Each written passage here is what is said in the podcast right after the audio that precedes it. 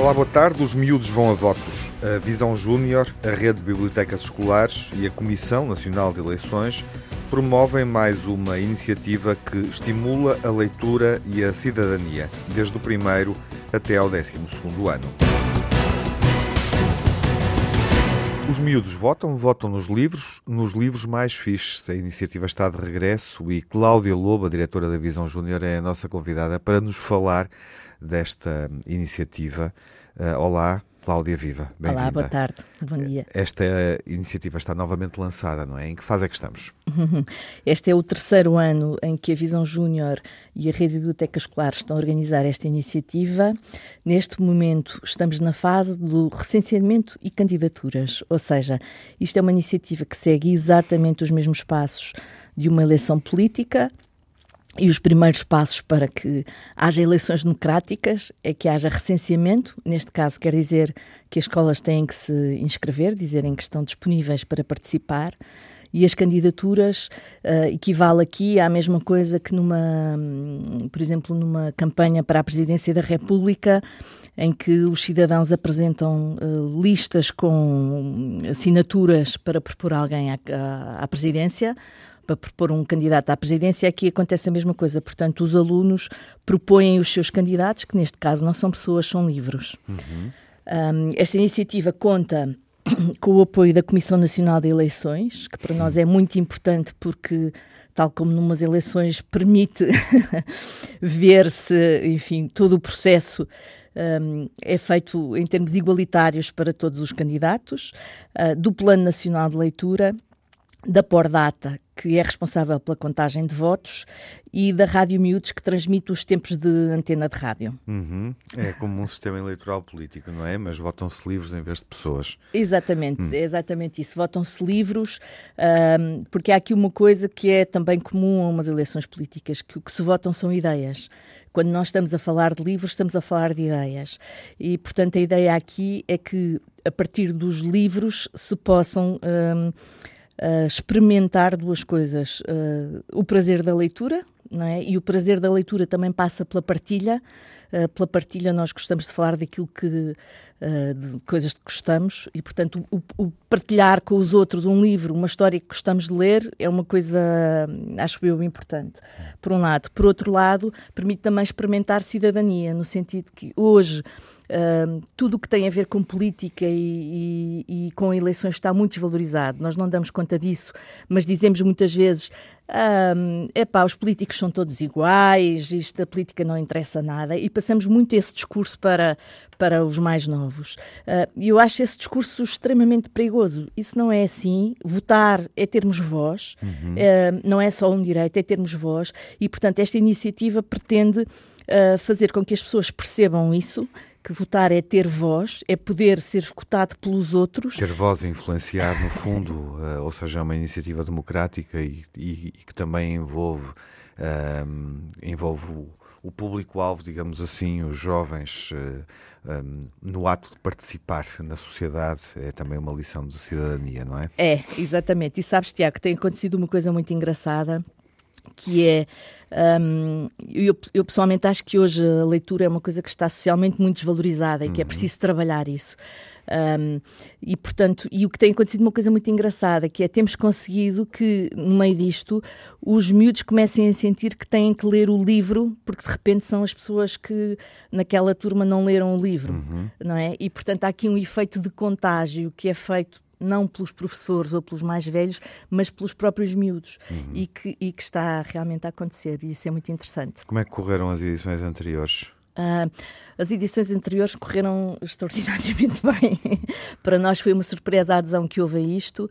O ano passado tivemos uh, 600 escolas envolvidas. Uhum. Um, isto é um processo longo, só para se perceber, isto começa em outubro e termina em maio. Portanto, é uma coisa que dá trabalho às escolas, dá trabalho aos professores, dá trabalho aos miúdos e é muito gratificante ter visto que havia tantas escolas envolvidas.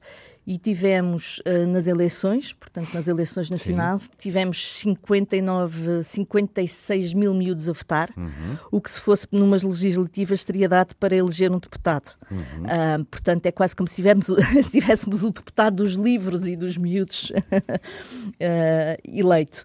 Um, Deixa-me só explicar-te uma coisa também em relação a essa pergunta de como é que correu nos anos anteriores. Há uma parte, portanto, agora estamos no recenseamento e nas candidaturas. Das depois, escolas, não é? Exatamente. Uhum. Em dezembro saem uh, as listas nacionais, saem os, enfim, os boletins de voto, digamos assim, estão escolhidos os candidatos, que são aqueles que, que tiverem o maior número de candidaturas, e depois começa a campanha eleitoral. Uhum. Um, e a, a, campanha eleitoral desenrola-se nas escolas e também entre escolas, e os miúdos fazem tudo aquilo que os adultos fazem numa campanha eleitoral para partilhar as suas ideias. Um, e a adesão a isso tem sido absolutamente extraordinária. Ou seja, temos programas de rádio, temos programas de televisão, temos comícios, temos debates, temos panfletos, temos cartazes, temos manifestações. Um, e, portanto, a adesão a esse nível tem sido uh, extraordinária. Não, não é uma iniciativa em que as escolas se inscrevam e depois vão votar. Não, pelo meio tem que fazer uma série de coisas. Tem, inclusive, é também que organizar as mesas eleitorais e todo o processo eleitoral tem que ser organizado pelos próprios miúdos. Um, e essa parte também tem corrido muito bem. A adesão tem sido muito grande. Uhum. Uh, essa é, é uma, é uma questão. Uh enfim, uh, fundamental que nos, no, no, fundo nos leva a perceber uh, que os miúdos gostam mesmo de ler e de debater os livros, não é? Uh, porque também é essa questão, de debater os livros que eles gostam de ler. Exato, exato. Um, sim, a ideia é, é, fazer com que esse, esse prazer da leitura se retome um bocadinho. Realmente sabemos hoje que tudo o que é digital tem um, enfim, um, é muito apelativo. Um, mas sim, há, há miúdos que gostam, há miúdos que gostam mesmo de ler e que percebem que os livros também nos abrem portas, não é? Um, ler abre-nos portas, abre-nos outros mundos e que também nos permite a nós depois, não precisamos ser leitores passivos, podemos fazer alguma coisa com aquilo que, que, que, lemos, não é? E isto aplica-se à leitura de livros, mas se quiseres também se pode aplicar à leitura de, de jornais e de revistas, ou seja, à leitura de, daquilo que chamamos normalmente a imprensa.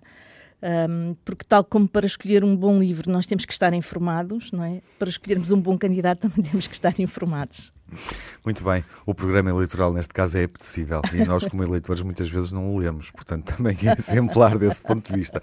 Cláudia, parabéns pela iniciativa. Muito obrigada, uh, Tiago. E que corra bem a próxima campanha eleitoral sem incidentes. É o que desejo. Muito obrigada, Tiago. Um abraço. Um abraço.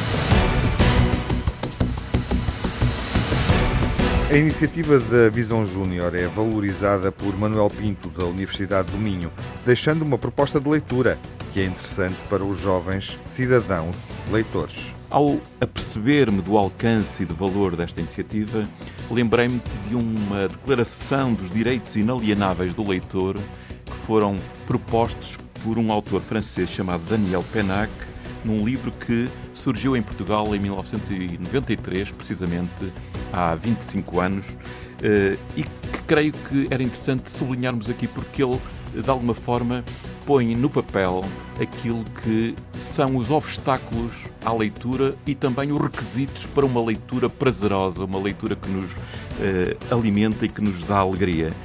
Esses direitos vale a pena recordá-los. O direito de não ler, o direito de saltar páginas, o direito de não acabar um livro, o direito de reler, o direito de ler não importa o quê, o direito de amar os heróis dos romances, o direito de ler não importa onde, o direito de saltar de livro em livro, o direito de ler em voz alta, o direito de não falar do que se leu. E agora também o direito de falar do que se leu.